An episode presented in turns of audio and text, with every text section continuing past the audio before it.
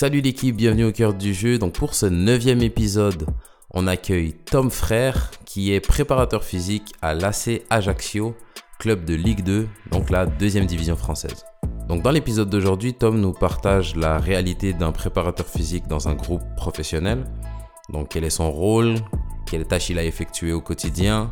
Et il nous explique également la plus grosse différence qu'il a constatée entre les joueurs qu'il a connus dans le monde semi-professionnel et ceux qu'il côtoie aujourd'hui dans le monde professionnel. Donc sans plus tarder, bienvenue au cœur du jeu.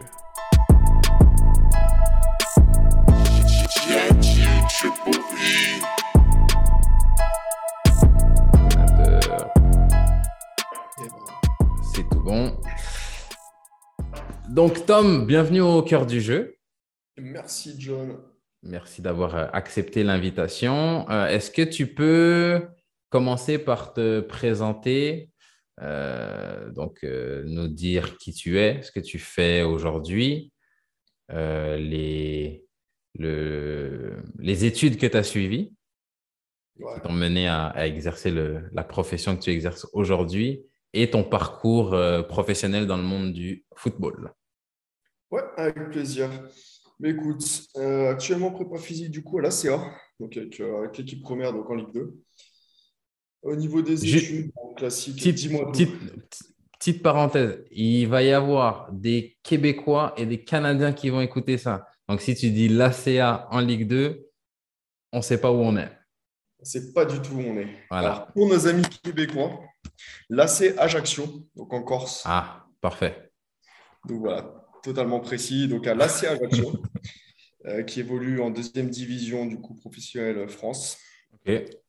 Donc le parcours, euh, les études déjà relativement classiques euh, jusqu'au niveau du bac, donc bac scientifique. ensuite, on est parti sur une licence STAPS. Après, je suis parti à Lyon pour faire le master, donc préparation physique, mentale et réathlétisation. Et avec, avec le master 2 en poche, euh, j'ai arrêté les études considérant que ça me suffisait, que maintenant il fallait faire l'expérience sur le terrain. L'expérience que j'avais déjà commencé pendant le master à travers les stages. Donc la première année de master, euh, j'étais éducateur, euh, c'est Vaux-en-Velin, en U19. Donc une expérience très très formatrice, très très enrichissant. En deuxième année de master, j'étais préparateur physique, donc en CFA, à Poissy. À Poissy, qui est ma première du coup expérience en, on va dire, dans le monde semi-pro. Mhm. Parce que la CFA, tu commences quand même à toucher quelque chose de, de déjà très cohérent euh, pour pouvoir mettre en place ce que tu veux au niveau du, travail. Donc, j'ai eu beaucoup de chance. Hein. on m'a donné de la chance. Donc, je, pense notamment à, Nordine Kourichi, qui a été le premier à, me faire confiance. Donc, j'ai commencé là-bas. Après, j'ai rebondi dans un club euh, bien connu de nos amis québécois maintenant, à Jura Sud donc, je suis resté deux ans à Jura Sud, donc euh, par avec Pascal Moulin. Euh, voilà, donc j'ai rencontré euh, plein de joueurs intéressants là-bas. Après, on est parti du côté de Moulin-Isère, donc dans le centre de la France, pour. alors, toujours, en National 2 Toujours en CFA Toujours en National 2, voilà. depuis, en fait, ça a évolué. J'ai commencé, ça s'appelait CFA. Euh, parce qu'à Poissy 2015-2016, c'était la CFA. Si je ne mhm. dis pas de bêtises, la première année à Jura Sud, c'était CFA. Aussi. Et c'est passé National 2 2018-2019, je pense. Donc après 2019-2020, j'étais au MIF, donc le Moulin Isère Foot, euh, club issu d'une fusion entre, entre les deux villes de Moulin et Isère. Euh, j'étais pas parti pour partir en cours de saison, je ne l'avais jamais fait, mais j'ai eu une opportunité à la trêve hivernale. Donc j'avais fait une saison pleine, on était sur la deuxième saison. Euh, donc euh, l'ACA, maintenant je vais utiliser le diminutif de l'ACA. Euh, L'ACA avait besoin d'un préparateur physique, on a loué les, les contacts et ça s'est fait très rapidement, donc en 3-4 jours. Et du coup, j'ai eu la chance d'arriver dans le monde professionnel en Ligue 2. Ok. Euh, première saison arrêtée par le Covid. Malheureusement, on était bien en plus au, classement, troisième, aux portes, aux portes de la montée en Ligue 1. Donc malheureusement arrêté par le Covid. Après, bon, on a eu la période que tout le monde a, vécu euh, dans le foot ou, chez lui, mais une période compliquée. Mhm. Euh, une saison pleine la, saison dernière, du coup. Et là, on est en plein dans, dans la deuxième saison et demie euh, en Ligue 2. Voilà pour le parcours et les études. Comment tu définirais le rôle du préparateur physique? Ta définition à toi. Comment tu, quelle, est, quelle est ta mission dans ce poste-là? De base, j'aurais dit l'objectif, c'est vraiment d'optimiser euh, la performance. Donc la performance, tu as une partie de performance collective, celle du rendu du match, mais qui passe par une optimisation de chaque performance individuelle en fait. Parce que tu es obligé d'individualiser euh, ton, activité en fonction des, joueurs. Mm-hmm. Donc je dirais ça, la, définition globale, optimiser la performance individuelle et collective. Maintenant, après, forcément, ça reste qu'une définition globale et les tâches au quotidien, c'est varié, très varié. Ok. Si, si, tu me fais une liste, euh, parce que je, pense qu'il y en a, la liste, elle est, elle est longue quand même de tâches qu'il y a au quotidien à faire. Si, on, si tu me donnes les, les, les trois tâches les plus importantes. Ben, alors, de plus en plus, alors il y a les tâches techniques, mhm. les tâches euh, comment dire, de, de, lien avec le joueur. De plus en plus, je donnerais aussi d'importance à ces tâches-là. Euh, de contact avec le joueur, de, confiance, de partage, d'échange. Mm-hmm. Euh, parce que tu vois, globalement, je peux te dire euh, des tâches comme quantification de la charge d'entraînement, qui pour moi est un facteur primordial. Il y a la mise en place, enfin la préparation déjà, la préparation des contenus d'entraînement, la mise en place et l'animation. Donc ça, forcément, c'est des contenus primordiaux. Mm-hmm. Mais je pense que de plus en plus, enfin j'accroche, j'apporte en tout cas moi de plus en plus d'importance au lien que je peux avoir avec le joueur dans une relation, parce que de plus en plus, je suis persuadé qu'il faut que ça, ça vienne un peu du joueur. Il euh, faut, faut, tendre mm. vers un accompagnement là-dessus. Alors après, tu prends les décisions forcément, mais voilà, de plus en plus dans l'échange. En tout cas, que, euh, ben, écoute, c'est comme ça, on va faire ça, comme ça, tu n'as pas forcément besoin de comprendre, mais moi, je veux que tu fasses ça. Mm. Euh, de moins en moins, je trouve ça cohérent et je pense que voilà, plus, plus tu as l'échange avec les joueurs, parce que c'est eux qui connaissent leur corps aussi. Hein. Et euh, oui, continue, continue. Non, dis-moi, dis-moi. Euh, j'allais juste te demander qu'est-ce qui, quelles expériences t'ont fait réaliser ça, que c'était de plus en plus important de responsabiliser le joueur plutôt que de juste qu'il soit lui joueur, toi prépa et de lui donner les directives euh, et qu'il exécute. Point barre. Je sais pas, mais je pense qu'en début de, en début de carrière, c'est presque rassurant de programmer quelque chose. Hmm. Parce que toi, quand tu programmes, tu te dis, bon, euh, je pense que c'est le meilleur. C'est plus, enfin, quand, tu, quand tu fais quelque chose, tu estimes que c'est la meilleure chose à faire. C'est peut-être plus rassurant de le, le, mettre sur le papier, te dire, bon, là, c'est carré, je sais que ça va être bien. Euh, sur toute la semaine, ça va être comme ça, ça va être parfait. Mm-hmm. Et je vais faire ça. C'est rassurant parce que tu, là, tu es dans le confort absolu. Euh, tu penses que c'est le mieux. Maintenant, quand tu échanges avec le joueur, tu es obligé de faire preuve quand même d'adaptation et aussi d'avoir des vraies convictions pour être capable d'échanger justement. Euh, et les, convictions, les convictions, tu les prends aussi par l'expérience. Donc, si tu veux, je pense que c'est juste une maturité euh, logique, en fait, un développement logique. Euh, bon, il y a aussi un autre truc, c'est l'âge. Ok. Mon âge aussi. J'ai commencé très jeune, très très jeune premier groupe de CFA, si je ne dis pas de bêtises, j'avais 21 ans. Donc, tu étais plus jeune que beaucoup de eh, joueurs. Plus jeune que tous les joueurs. Ouais. Donc, c'est très dur. Si tu te. Sans parler de mettre une carapace, mais déjà, eux n'ont pas forcément envie d'échanger avec un prépa euh, qui a 21 ans. Parce que même en CFA, tu as des joueurs d'expérience qui ont connu le monde pro. Mm-hmm. Euh, j'en avais pas mal à Poissy, euh, qui sortaient notamment de PSG, de... Qui, ont... qui avaient une vraie expérience. Alors, j'ai eu de la chance parce que ça s'est toujours très, très bien passé avec les joueurs. Mais si tu veux, tu n'es pas dans la même posture face à ces joueurs. Tu débutes, tu es jeune, tu as 21 ans, il y en a qui ont 33, 34 ans, ils ont leur carrière euh, qui parle pour eux. Donc je pense qu'il y a aussi ça qui évolue. Euh, de plus en plus, j'arrive à un âge, alors pareil, hein, arrivé en Ligue, euh, Ligue 2, du coup 25 ou 26 ans, donc c'est relativement jeune, mais avec un bagage. Hmm. Et tu as affaire à des joueurs qui ont ton âge, bien en dessous pour certains, bien au-dessus pour d'autres. Mm-hmm. Mais tu arrives quand même dans un, dans un âge où c'est facile de communiquer avec tout le monde. et d'être légitime aussi dans ta communication, même si c'est le monde pro. Mais je pense que c'est surtout ça, voilà, avoir une légitimité dans, dans ta posture avec le joueur. Hein. Quand tu as 21 ans ou même quand tu as 23 ans et que tu arrives à un joueur et tu lui dis bah, écoute, euh, moi je vais t'apprendre euh, ce qu'il faut pour ta carrière, très compliqué. Le mec a la carrière derrière lui, très compliqué. Et c'est pas du, tout ma posture non plus aujourd'hui, tu vois, parce que c'est pour ça que je dis ça, c'est dans l'échange, mais par contre, avec des convictions, parce qu'après, il faut prendre les décisions. C'est pas, tu peux pas non plus donner les clés aux joueurs.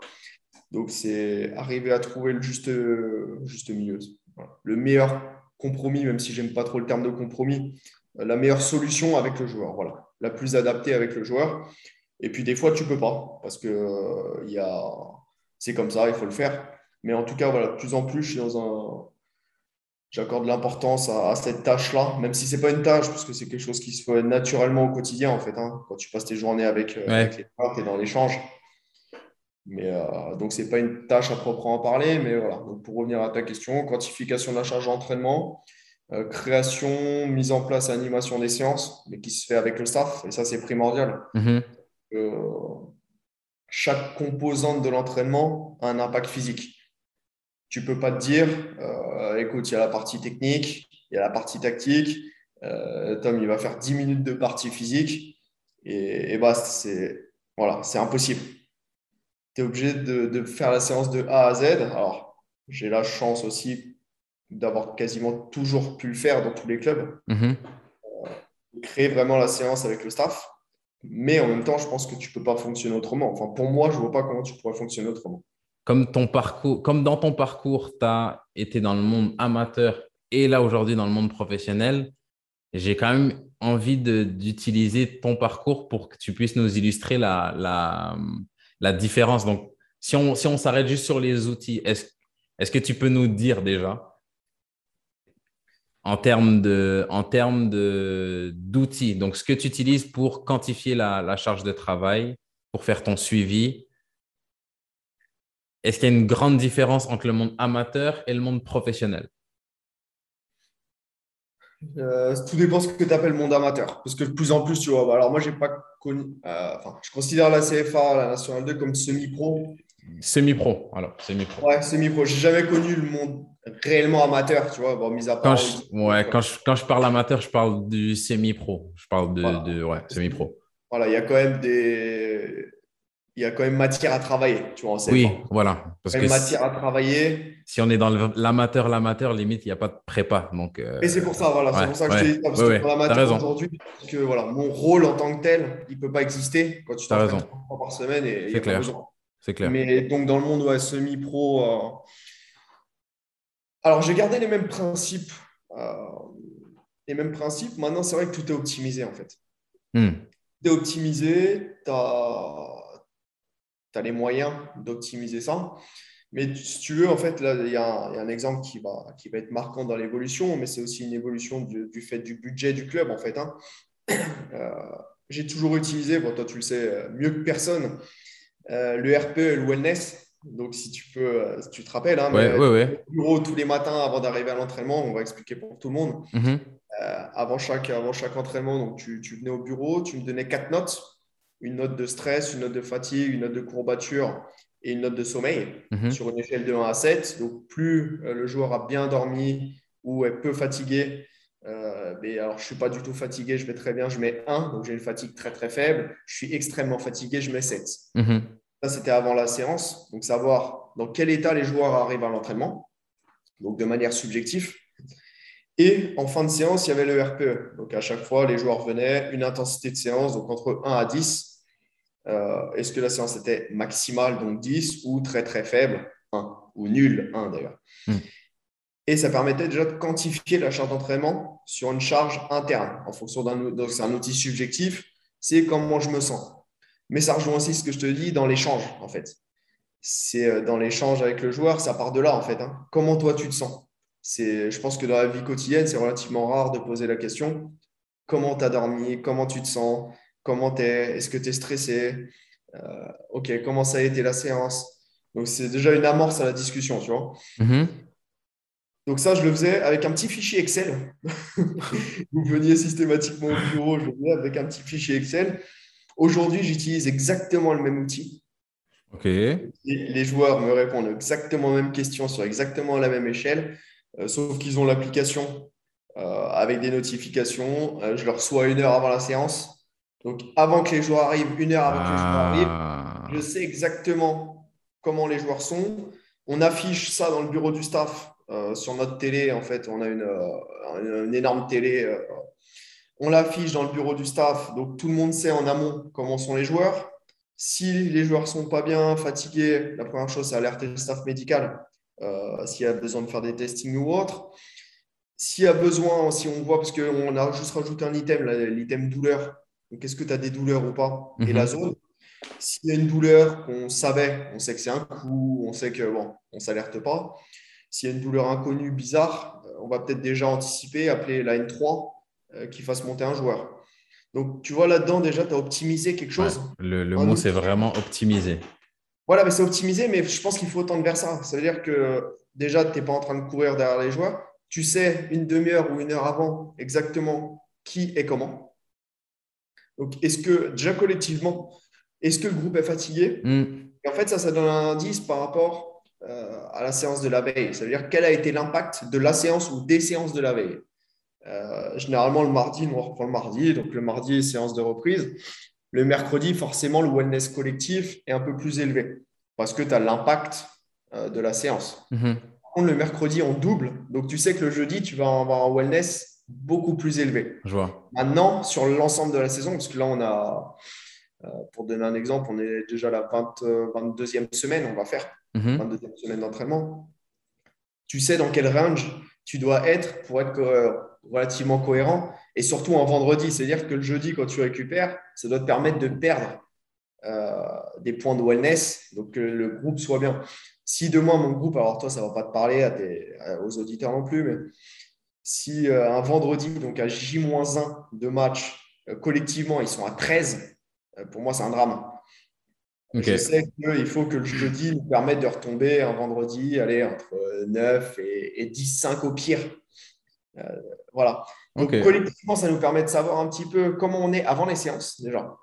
Et potentiellement réadapter. C'est-à-dire que, comme je te dis, si à J-1, on est à 13, à la séance, on va, on va calmer. Par exemple, hein, c'est un exemple, Ouais, ouais. ça m'est pas arrivé cette année, mais c'est un exemple extrême. C'est-à-dire que si tu as beaucoup de fatigue à J-1, c'est que tu n'as pas profité du J-2. Euh, et c'est, voilà, ça peut être une faute derrière. Enfin, je considère ça comme une faute après dans la quantification de la charge d'entraînement. Donc, tu as ça. Euh, le RPE, pareil, euh, notification après. Et tout ça, du coup, donc tout ça, c'est la charge interne du joueur, donc c'est la perception. Mais après, maintenant, l'avantage à ce niveau-là, c'est qu'on a les GPS. Et souvent, en National 2, tu as quelques GPS pour l'effectif, sur certains clubs qui en ont pour tout le monde, mais tu n'as pas un suivi individuel. Hmm. Nous, on a 25 GPS, un GPS par joueur à chaque séance, que ce soit séance individuelle, séance collective. Donc, tu sais exactement chaque jour ce que le joueur fait et sur la saison intégrale. Ok. Donc, en fait, si tu veux, il y a un suivi là-dessus. Après l'entraînement, ils ont, il y a un rapport, déjà un rapport individuel euh, affiché dans le vestiaire. Bon, enfin, une feuille, hein, il y a une feuille qui récapitule tout- toutes les données. Je l'affiche dans le vestiaire. Et après, il y a le bilan pour le staff qui met en lien, et c'est là que c'est intéressant, c'est là que tu gagnes en, en cohérence, en fait. La perception du joueur avec ce qu'il a réellement réalisé. C'est-à-dire que demain, Hmm. euh, demain, tu as réalisé une séance, euh, tu me dis, je l'ai trouvé à 7, tu vois, très dur, RPE. Et euh, au final, en termes de zéro sprint, zéro BHSR, zéro HSR, donc HSR, c'est le range juste en dessous, c'est entre 15 et 20 km/h, Uh-huh. et 3 km dans la séance, et je sais que c'était une séance de récupération. J'ai, là, je fais, les, je fais le pire, enfin, le, le cas improbable, mais pour, pour que tout le monde puisse comprendre. Tu as une dissonance énorme entre la perception du joueur et ce qu'il a réalisé. Et qu'est-ce qui se passe si ça, si ça, ça arrive?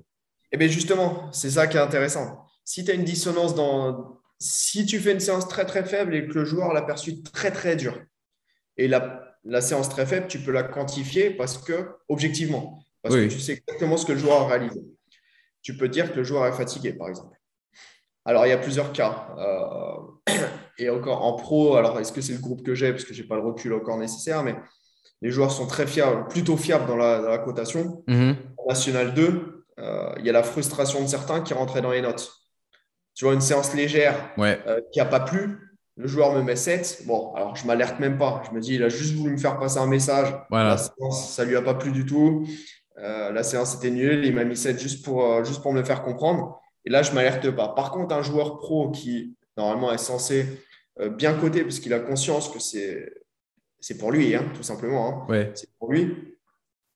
Euh, tu peux te dire, il est fatigué. Si la séance était faible et que la perception est élevée, il est peut-être fatigué. Donc, la première des choses, c'est aller le voir. Tu vois, c'est encore un Revenir à, ce, à cet échange-là. un prétexte de discussion. Euh, ouais, ben écoute, je suis fatigué. Bon, ben écoute, on verra demain. Euh, si ça dure, alors là, il faut peut-être agir.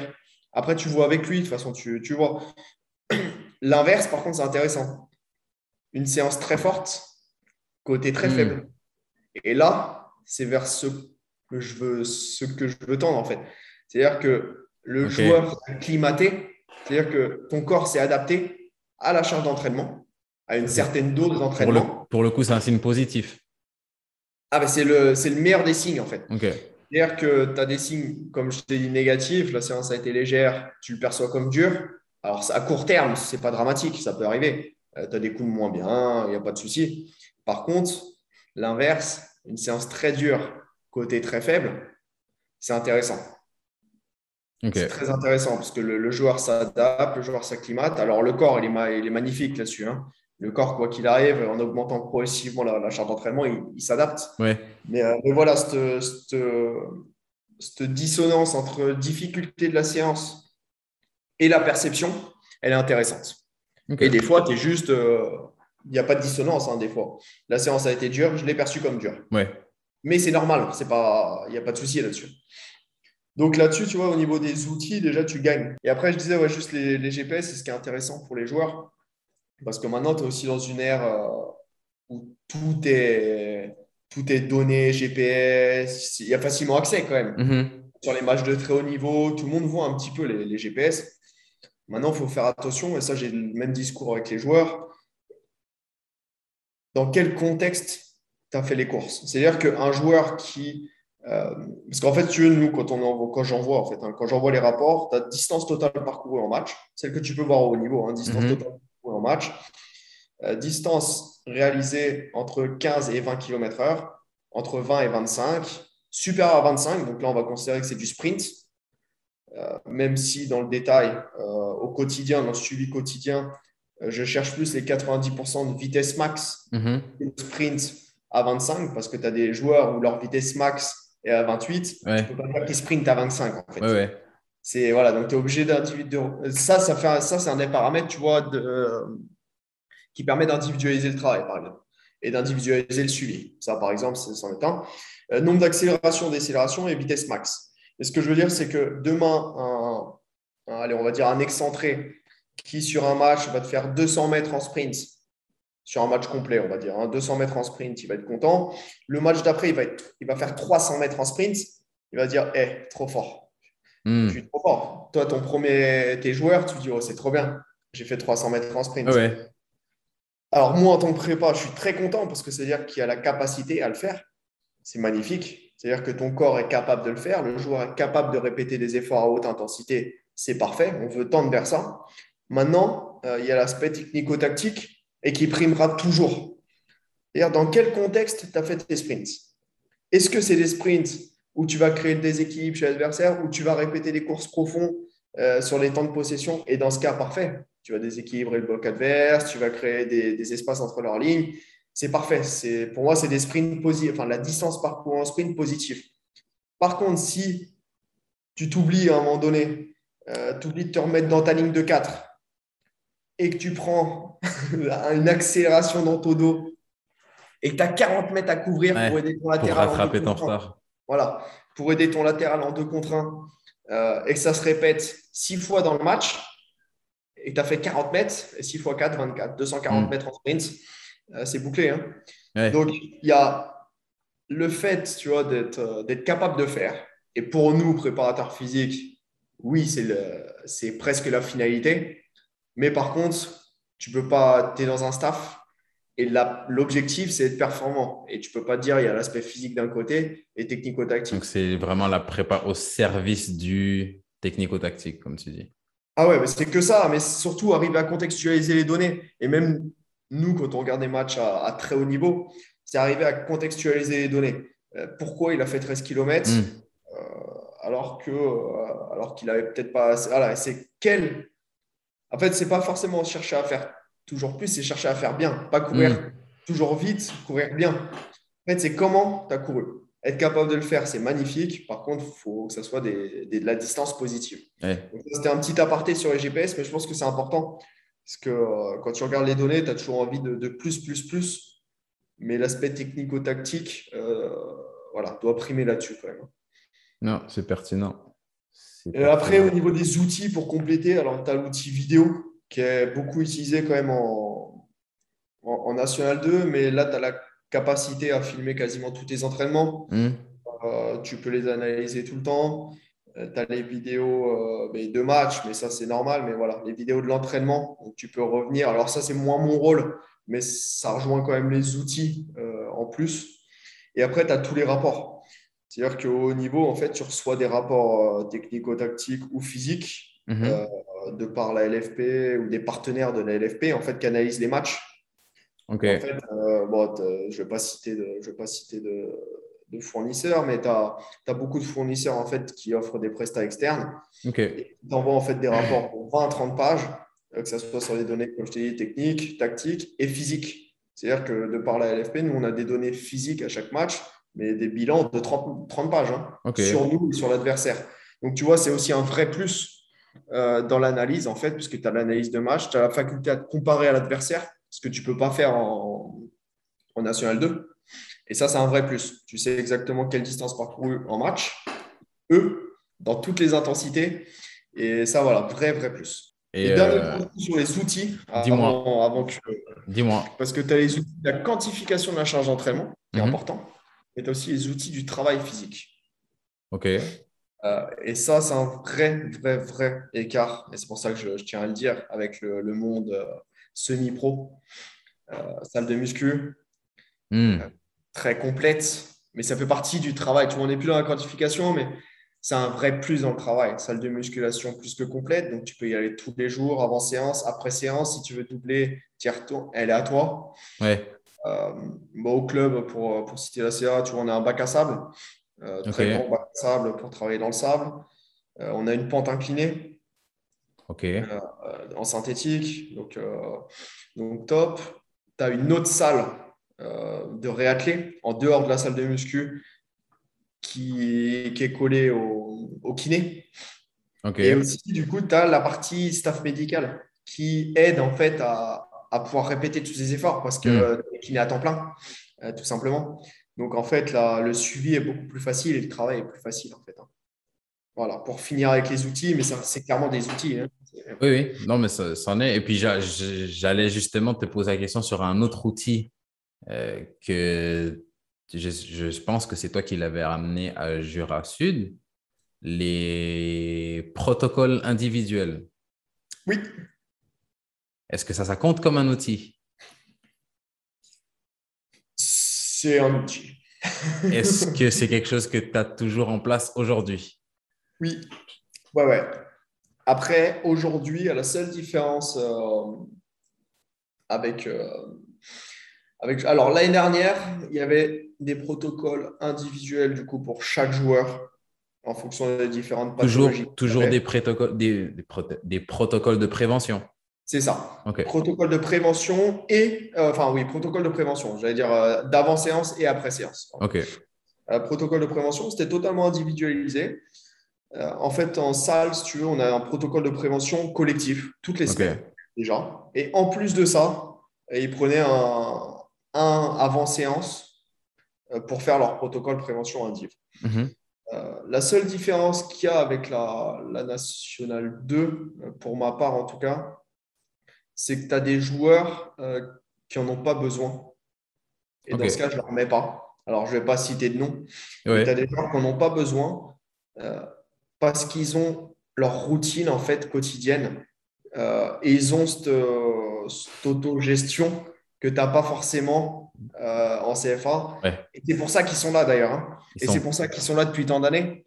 Mais ça veut dire que moi, je ne me vois pas leur dire non, on va changer ta routine qui a fonctionné pendant 15 ans en Ligue 1, Ligue 2 euh, pour faire ça. Non, continue comme tu fais, tu es performant, euh, change rien. Et ça, pas derrière eux, hein. pas besoin d'être derrière eux. Tu sais qu'ils vont le faire quoi qu'il arrive. donc tu es tranquille.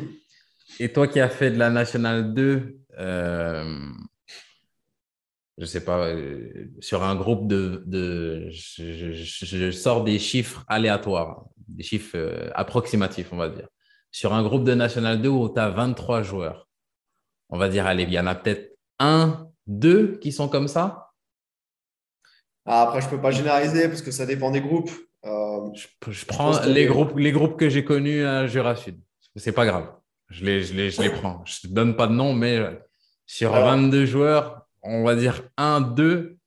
Je vais, je vais commencer par te mettre en difficulté, toi. Toi, tu dirais combien sur tes 4 ans? Il y en a bah, combien? Je dirais exactement ça. Je dirais, je dirais 1, voire 2 qui sont, qui sont dans cette optique-là où ils, ils sont assez professionnels pour avoir leur protocole. Et là, moi, ma question, c'est, bah, du coup, maintenant que tu es passé dans le monde pro, est-ce qu'il y, a vraiment une grosse différence? Est-ce qu'il y a vraiment ah beaucoup plus de joueurs qui sont. Ouais, c'est flagrant. Ok. C'est flagrant en fait quand tu rentres, euh, quand tu rentres dans la salle, euh, enfin collé au vestiaire avant les matchs en fait. Euh, tu as, des joueurs hein, bien sûr qui prennent le café parce que c'est leur moment, tu vois. Mhm. Mais par contre, quand tu, quand tu quand avances un petit peu, ils sont tous en train de faire des routines déjà. Alors avant, séance, après séance, Avant séance, après séance pour certains. Après, après séance, c'est souvent les, soins, parce que comme je t'ai dit, tu as les kinés. Donc après, il y a aussi ça qui diffère. Ça veut dire que tout est fait pour.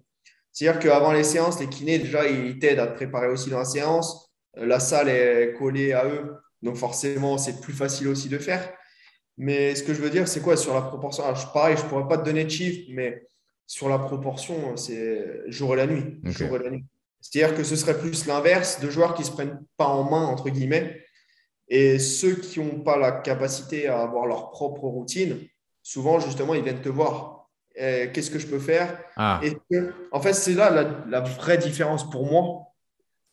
Alors, encore une fois, il ne faut pas généraliser, hein, parce que j'ai connu des mecs euh, archi pro. Euh, on en a connu aussi ensemble. Euh, Mais après, après on va, on va, je pense qu'on on va pas se cacher, les, mecs qui sont au haut niveau, parce que nous, quand on, est, quand on est dans les divisions inférieures, on aime bien dire oui, il y a une partie de chance, il y a des gens qui sont en haut qui ne méritent pas, mais la plupart des mecs qui sont au niveau, ils sont là pour une raison. Le, suis de plus en plus convaincu. Le professionnalisme, ah moi, c'est quelque chose que mon, mon frère m'a répété toute ma vie et que j'ai jamais voulu écouter tu es professionnel avant d'avoir le statut, avant d'avoir le contrat, le, contrat. Et je pense que ces mecs-là, je, te crois sur parole quand tu me dis que c'est le jour et la nuit entre, entre, entre les mecs que, vous avez en Ligue 2 versus euh, les mecs qui sont dans le monde semi-pro. C'est exactement ça. Voilà. Et je pense qu'il n'y a pas de hasard. Hmm.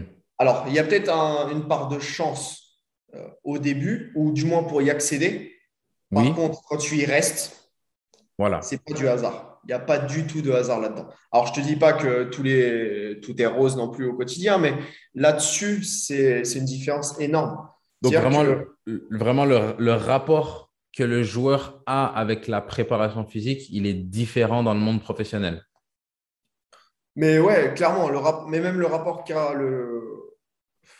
Je ne veux pas dire au ballon, parce qu'il y a beaucoup de joueurs de N2 qui ont un rapport au ballon.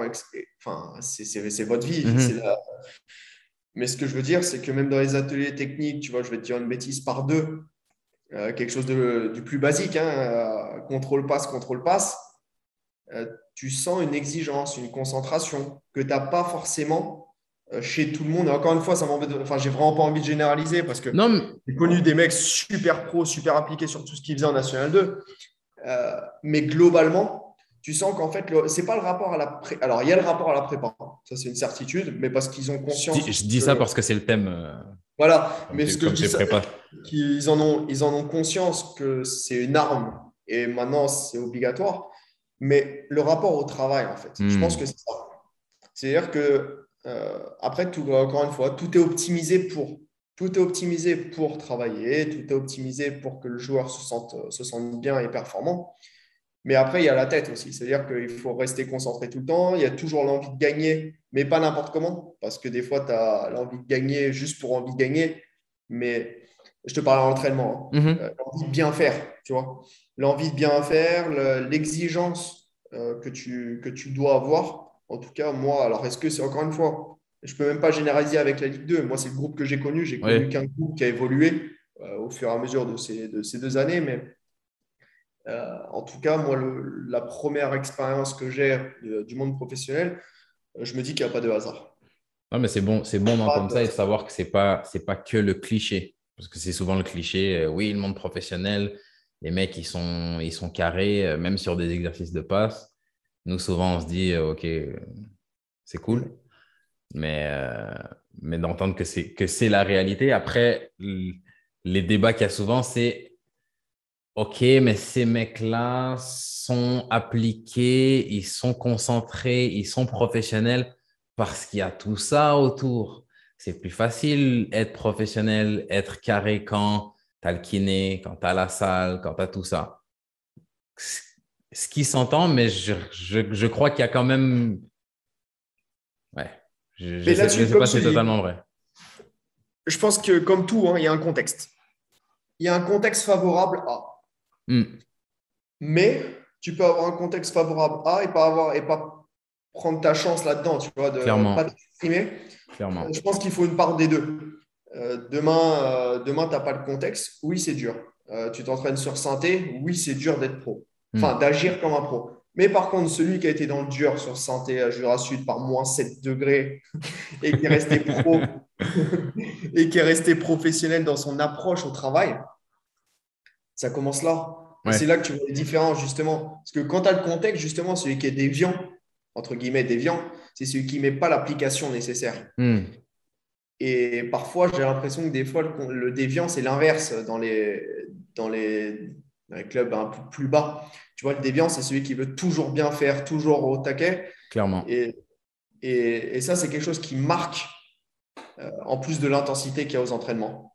Euh, parce qu'il y a une vraie différence pour avoir fait les deux. Alors maintenant, je me suis habitué à cette intensité, mais les, les, premiers entraînements, c'était euh, ouais. dans les concerts, dans les trucs. Alors tu vas me dire, oui, techniquement, c'est au-dessus, tout ça, mais encore une fois, il y a une part de concentration, et une part d'application, il y a une volonté de bien faire. Et je pense que ça, et c'est en ça que c'est intéressant pour, pour tes auditeurs surtout, c'est que, comme tu as dit, tu n'as pas besoin du contrat pour être professionnel dans le hmm. travail tu n'as pas besoin du, contrat pour agir euh, comme un pro. Et c'est tout simplement ça qu'il faut se dire. C'est quel que soit le niveau dans lequel je suis, si je ne suis pas déjà professionnel dans ma tête, comment je vais agir quand j'y serai? Ce n'est pas un contrat qui fera changer. Euh, alors oui, ça change ta vie, mais tu ne peux pas changer du tout au tout, toi. C'est clair. C'est clair. Il faut, se préparer à ça. Il hein. faut être prêt aussi. Hein. Parce qu'il y en a qui signent et qui ne sont pas prêts à ça. Mm. Et ne dure pas.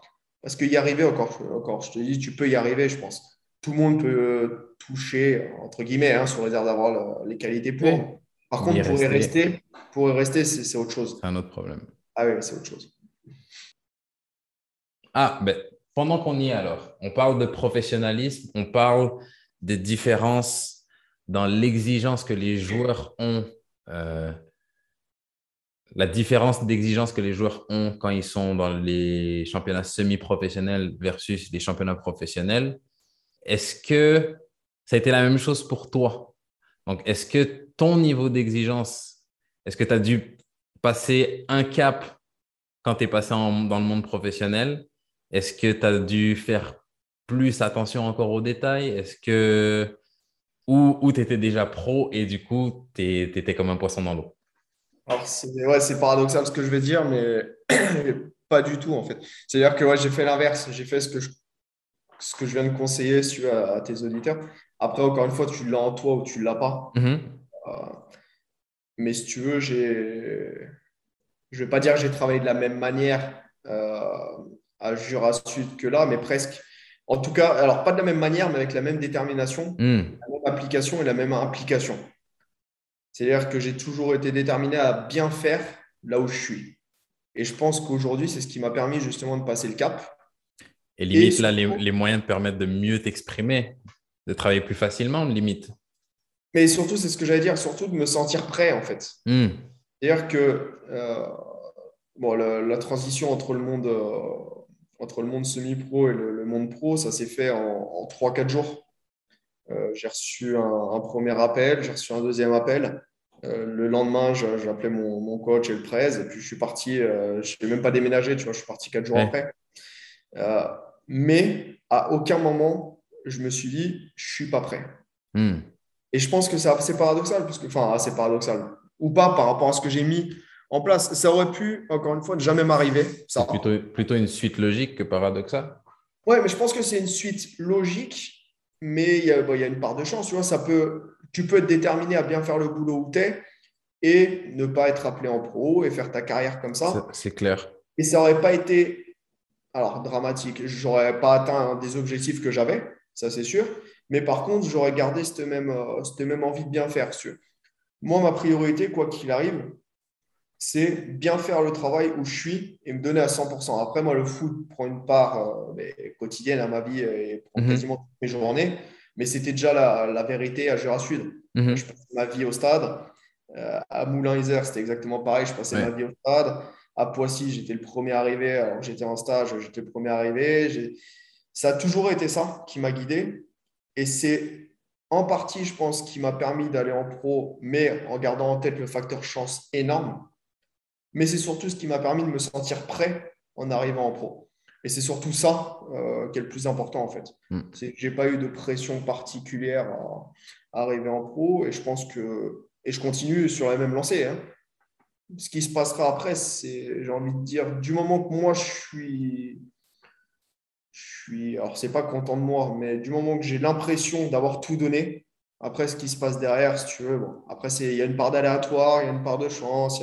Ouais, moi j'avais un, un, coach à Montréal, ça m'a ça m'a marqué, mais il disait que lui ne croyait pas à la chance, il croyait au moment. Et plus j'avance et plus je, plus je me dis, il y a, y, a, y a quelque chose quand même derrière ça. Il disait que une carrière, ça se joue sur des, L'objectif, c'est d'emmener les joueurs à être prêts pour que quand le moment arrive, bah, qu'ils ne ratent pas le coche. Que ce n'est pas une question ah, de chance, c'est tu te prépares pendant 10 ans pour un match, pour un match de détection, pour un entraînement où il faut être bon, pour une opposition où tu dois être bon. Et là, bah, tu as eu ton moment, tu étais prêt pour ce moment-là. Donc, je sais. La, la chance, oui, parce que c'est peut-être un peu aléatoire la manière dont ça s'est fait, mais réussir à pas, ne, pas rater le coche, c'est n'a pas grand-chose à voir avec la chance. Non, non, après, pour un joueur, tu vois, je suis totalement d'accord avec ça. Pour un prépa, c'est différent. C'est-à-dire que prépa, tu ne te mets pas en avant via des performances, en fait. Hmm. Euh, par contre, comme tu dis, ne pas rater le coche, ça veut dire que prépa, tu peux rester entre guillemets dans l'ombre quasiment toute ta carrière en ayant donné le maximum mhm. euh, que tu puisses donner. Et encore une fois, j'aurais été en paix avec moi-même. Tu vois, je, si je sais que je donne le maximum, qu'on ne peut pas me dire, ouais, mais il ne travaille pas assez. Voilà, moi, ma volonté, c'est, c'est de. Je ne serai jamais le meilleur, je pense. Par contre, euh, qu'on ne dise pas que je ne travaille pas. C'est, le seul, c'est le seul truc. Maintenant, voilà, prépa, je te dis, ça se trouve, j'aurais fait toute ma carrière comme ça. Et, et en soi, voilà, comme je te dis, j'aurais été en harmonie parce que j'aurais fait ce que, ce que j'avais à faire, c'est-à-dire mm. travailler au quotidien là où je suis. Et voilà, c'est en mission hein, pour moi. Hein. Chaque club, c'est une mission. Et voilà, faire, faire la mission. Après, par contre, pas rater le coche. C'est-à-dire que j'ai été prêt. Euh, maintenant, pour moi, c'est pas du tout, tu vois, je travaille au quotidien. Euh, mais pour moi, c'est pas une finalité en soi. Là, le plus mm. dur, il va arriver c'est comme pour les joueurs, c'est-à-dire que tu peux arriver en pro, il faut y rester. C'est clair. Et ça, ça passe que par le travail et par une part, malheureusement aussi, ou heureusement aussi, hein, parce que de chance plus que pour un joueur. Parce qu'un joueur, à un moment donné, quand tu répètes les performances, je pense que tu peux, avec toutes les structures, les vidéos, tout ce qui est mis en place, je pense que tu ne peux pas passer à travers. Ouais. je pense que ça va de moins en moins arriver. Un joueur qui, qui passe à travers le monde pro, s'il mérite le monde pro, à court ou moyen terme, normalement, il y va.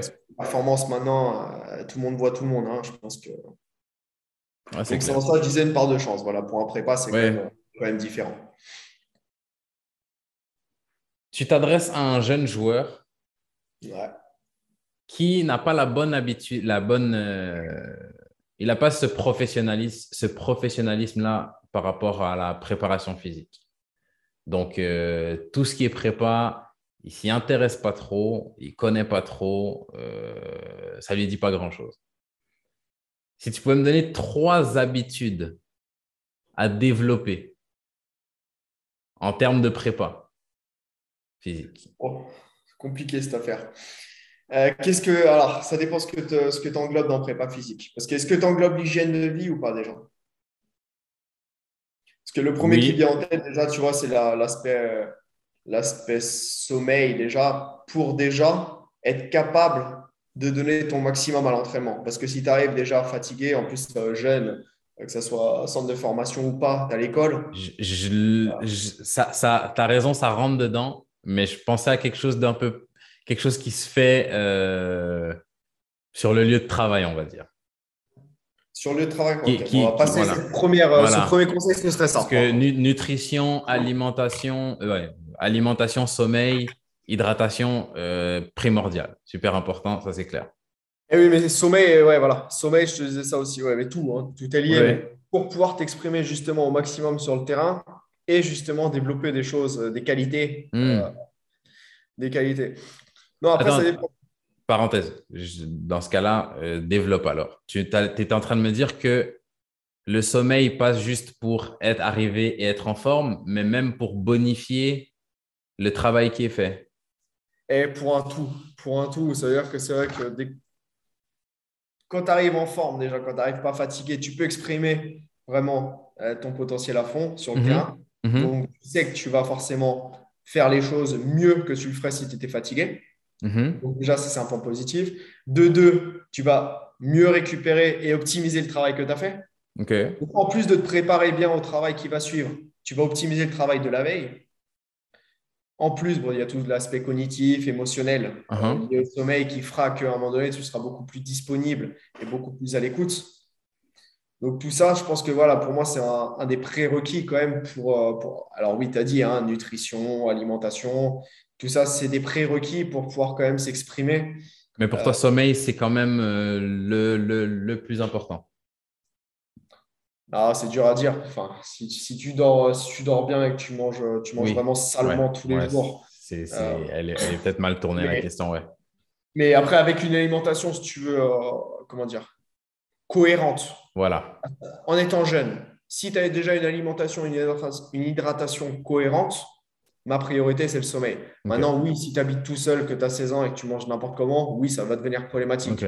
Mais si tu n'as pas de problème, ah, parce que oui, après, si tu as, pas, si as une alimentation, euh, oui, c'est important aussi. Là, c'est oui, important.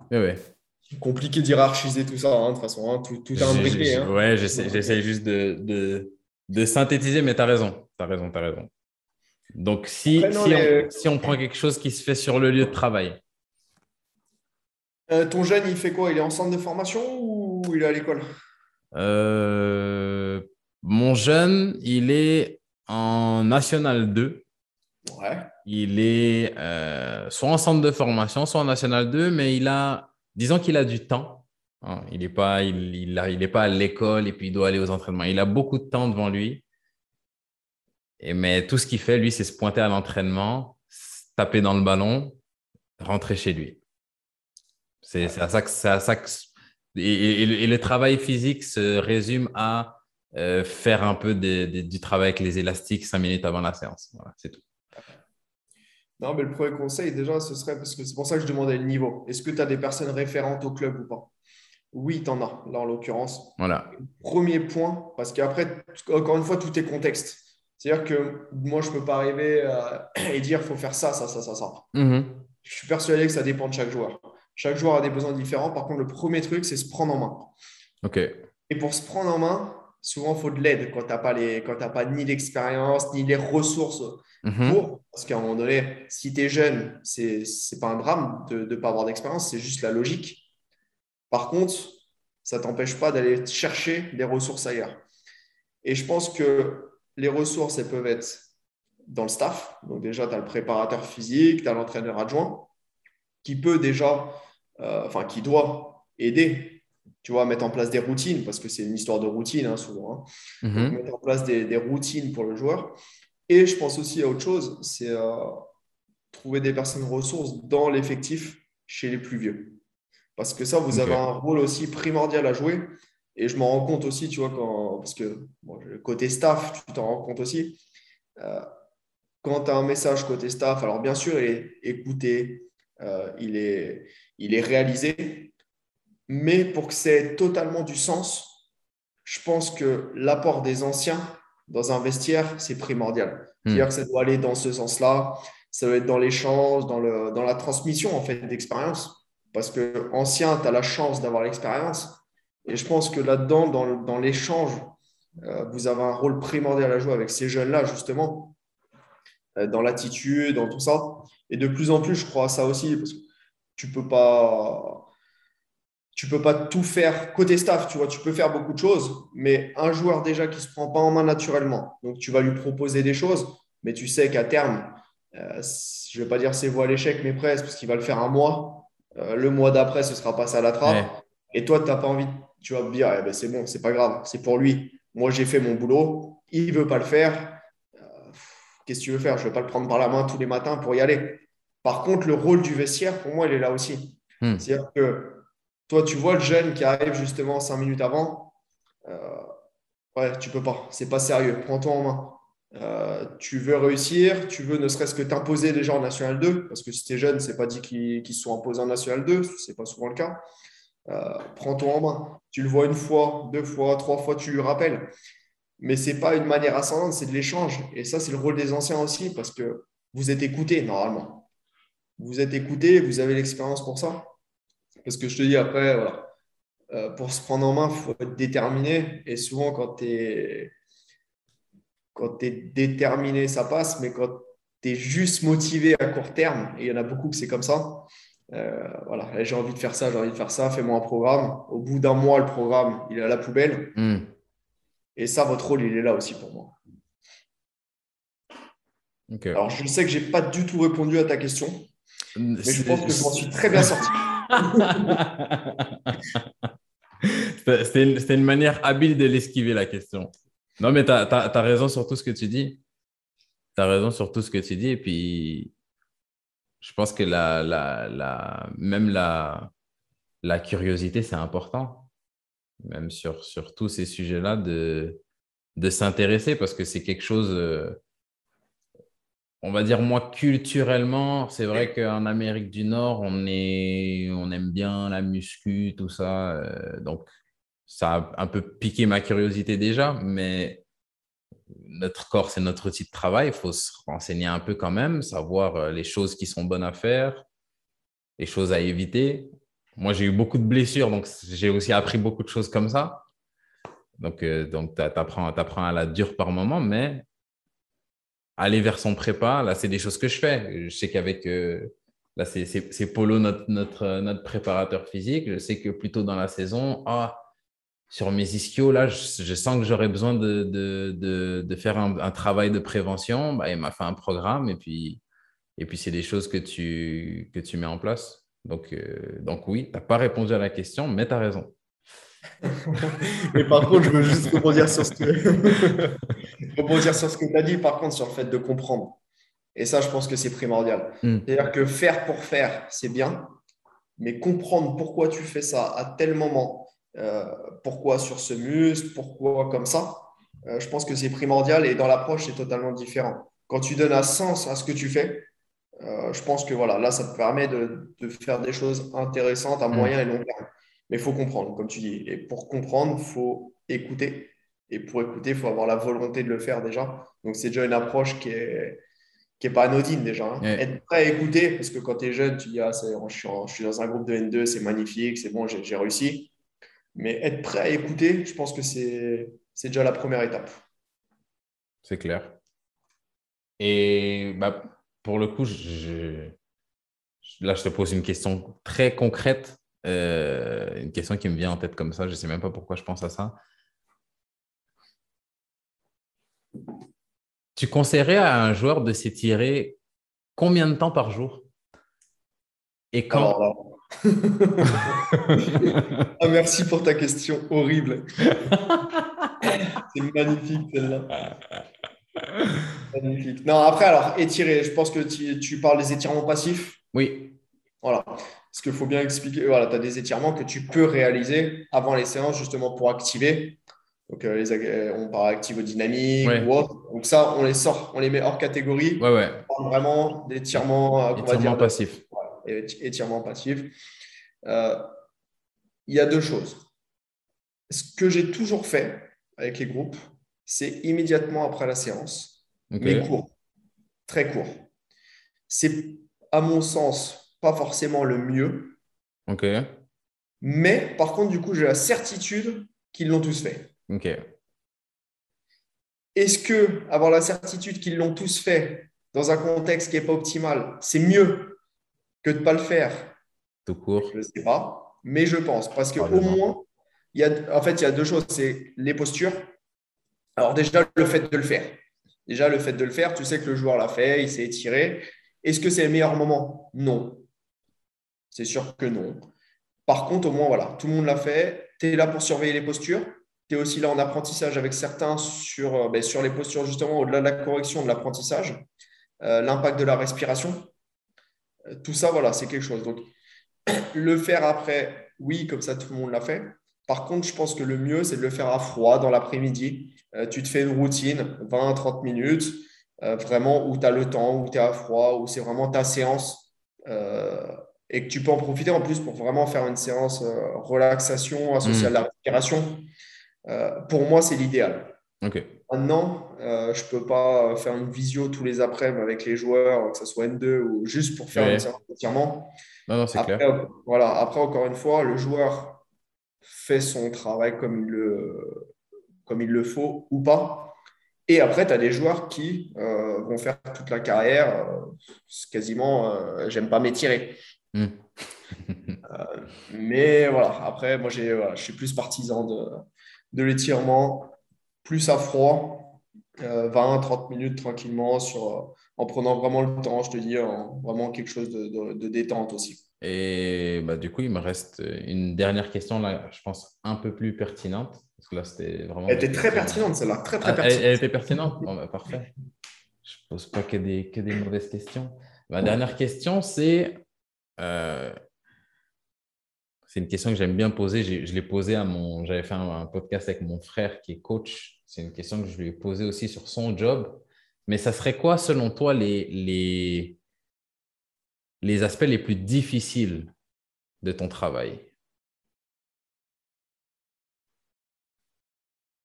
Oh, c'est pas un cadeau celui-là encore. hein. Non. Non, non, non, non. C'est pas un cadeau non plus, celui-là. Ça peut vraiment aller de, de choses, de choses, de choses concrètes comme, euh, je ne sais pas moi, compiler toutes les stats, c'est un truc que tu trouves difficile parce que ça te donne envie de dormir, ou euh, les heures passées, c'est vraiment, c'est, c'est ta réponse, c'est ton, de, basé sur ton expérience. C'est ce que j'allais dire après, le... parce que je pensais, tu vois, au volume, au volume Mhm. horaire. mais, euh, quand tu es passionné, et je le dis pas juste pour, euh, pour que ça fasse beau, euh, Pour, pour garder ton job. ouais, notamment. non, mais je ne fais pas, je, je dis pas ça juste pour faire beau, mais euh, si tu veux, quand tu vas au, au stade tous les matins et que tu y vas avec une, euh, un plaisir, en fait, tu vas au boulot avec le plaisir. Bien sûr, tu as, des moments, tu as des hauts et des bas. Euh, Dans une saison, tu as, des hauts et des bas en fonction des résultats, en fonction de, en fonction de tout ça. Mais je ne pourrais pas te dire qu'il y a des choses difficiles euh, au quotidien. C'est-à-dire que tu as des journées, ben, tu passes 12 heures au, au stade. C'est pas grave, j'aime ça. Et je te dis, Mm. et en fait, c'est vraiment, c'est c'est une conviction hein, que j'ai. hein. C'est-à-dire que oui, tu as un volume horaire euh, énorme. tu as, des phases où tu joues tous les trois jours. Là, on a eu une phase en.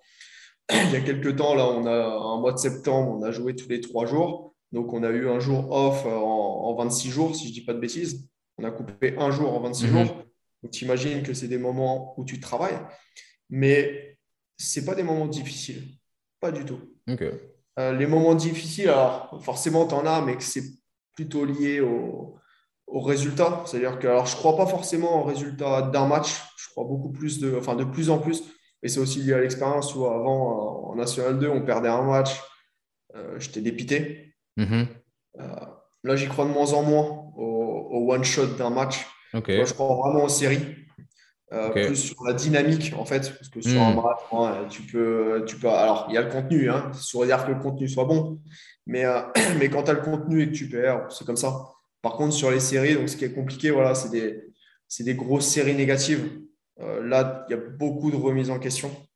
Euh, ce qui est, je pense, humain. Hein. Tu as beaucoup de, remises en question personnelles. Donc, ça, c'est des moments difficiles, mais, mais tu sais que tu vas être confronté à ça quoi qu'il arrive.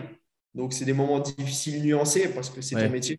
C'est-à-dire qu'il faut, il faut passer outre, continuer à travailler, continuer à avoir la même rigueur, euh, continuer à avoir un état un état de fraîcheur mentale pour le donner aux joueurs. Parce que si toi, justement, tu le subis, le truc, euh, tu vas tuer tes joueurs. Hmm. Toi, tu dois être là aussi, justement, pour, euh, pour influer quelque chose de, positif. Donc, si, forcément, les séries difficiles, mais il faut, faut masquer que c'est difficile. Parce que parce que c'est à toi d'impulser. Alors, à toi, au staff, hein, j'entends, hein, au staff, aux joueurs, mais à toi d'impulser quelque chose de, de, positif et de rester, rester en fraîcheur, en fraîcheur là-dessus. même si c'est intégré au, au travail, euh, tu as le joueur blessé, la blessure d'un joueur. Ok. Euh, est-ce que, tu, est que tu le prends comme. Parce que ça aussi, c'est comme, euh, comme la défaite, comme les séries, les séries négatives. Ça fait partie du. Ça fait partie du job. Ça fait partie du job. après, ça me touche presque plus, alors sur des blessures, euh, sans parler de blessures graves, mais sur des blessures qui prennent un peu de temps, ça me touche presque plus qu'une défaite parce que ça touche euh, l'individuel. Hmm. une défaite, c'est collectif, bon, c'est comme ça. Euh, on, va, on va se relever tous ensemble, il n'y a pas de souci. Maintenant, une blessure, même tu vois, qui va durer 3-4 semaines pour un joueur, je sais que c'est dur. Et ça, c'est une part difficile, même si, encore une fois, c'est totalement intégré. Tu as beau avoir les, tous les moyens du monde, euh, tu le vois dans les, meilleurs clubs, hein. quoi qu'il arrive, tu auras des blessés. Donc, tu ne peux pas te remettre en, question. Alors, tu peux pas. Tu te remets en question systématiquement. Ça, c'est humain, encore une fois. Tu te remets toujours en question. Mais au fond de toi, tu sais que quoi qu'il arrive, c'est lié à ton métier. Hmm. Euh, il y, a des décisions à prendre. Euh, des fois, c'est la bonne décision. Enfin, tu estimes que c'est la bonne décision, il y a blessure. Des fois, tu pourrais regretter euh, quelque chose et il n'y a pas de blessure. Ouais. Inexplicable. C'est multifactoriel. Tu le sais. Ça, c'est quelque chose d'intégré. Et avec l'expérience de plus en plus, c'est quelque chose que j'ai intégré parce que maintenant, des joueurs, j'en ai connu avec des expériences différentes. Mm-hmm. mais c'est vrai que c'est toujours un moment ouais, compliqué parce que ça touche l'individuel. Et quand ça touche l'individuel, c'est différent. collectivement, voilà, on est ensemble, on est une équipe. Quand il y en a un qui se blesse, c'est dur pour lui. Et sans parler de blessures graves, mais voilà, c'est jamais, c'est jamais plaisant en tout cas. Et donc tu le prends aussi un peu pour toi parce que, parce que le rôle veut ça, même si euh, c'est totalement multifactoriel que, euh, et que tu n'as pas forcément de. Alors, tu as une part de responsabilité, il hein, ne faut pas, faut pas les, négliger, mais voilà, tout, tout n'est pas explicable. Mais c'est une des parties difficiles. Une des parties difficiles. Donc, je te dis, voilà, les, les dynamiques, euh, les dynamiques négatives, les blessures des joueurs. Après, le reste, c'est que du bonheur. Hein. Si, si, avec une réponse comme ça, il ne te prolonge pas de 5 ans, je ne sais pas. Eh, le problème, est-ce que c'est écouté en Corse? Je sais que c'est écouté au Québec, mais c'est pas en Corse. Hein. Je sais pas, je sais pas, je vais regarder. Je vais regarder mes, ah, mes, statistiques. tes stats. développer mon, mon, mon, auditoire corse. Non, mais c'est sincère, hein, je te dis, c'est sincère. Non, non, non. Quand tu aimes ce que tu fais, c'est tu as des moments de haut débat comme dans la vie, mais quand tu prends plaisir tous les jours et quand tu mesures aussi la chance que tu as, il ne faut pas pleurer. Hein. Euh, j'ai la chance d'être en, pro, j'ai la chance pour moi de côtoyer tous les joueurs que j'ai côtoyés et je parle aussi de joueurs en N2 hein, euh, parce que j'ai appris en fait de tous les joueurs. Mm-hmm. Alors les jeunes, c'est vrai que maintenant de plus en plus, tu essaies toi de leur apprendre et de les aiguiller parce que c'est le rôle des anciens, mais c'est aussi mon rôle euh, de faire ça. Mais j'ai appris euh, de tous les joueurs que j'ai rencontrés. Hein. Il n'y a pas un joueur qui m'a qui n'a pas laissé de traces, en tout cas, dans, dans ma carrière. Hein. Hmm. Ça fait plaisir. Ça fait plaisir. Il y en a peut-être un, Jordan Aidou. ça, je, je, vais couper ça et je vais lui envoyer.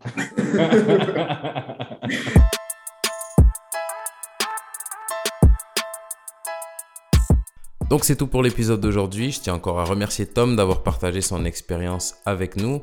Et en ce qui nous concerne, je vous invite à me rejoindre sur Facebook et Instagram, qu'on puisse échanger des leçons apprises au cours de cet épisode. Merci beaucoup d'avoir été des nôtres et en attendant la prochaine fois, prenez soin de vous.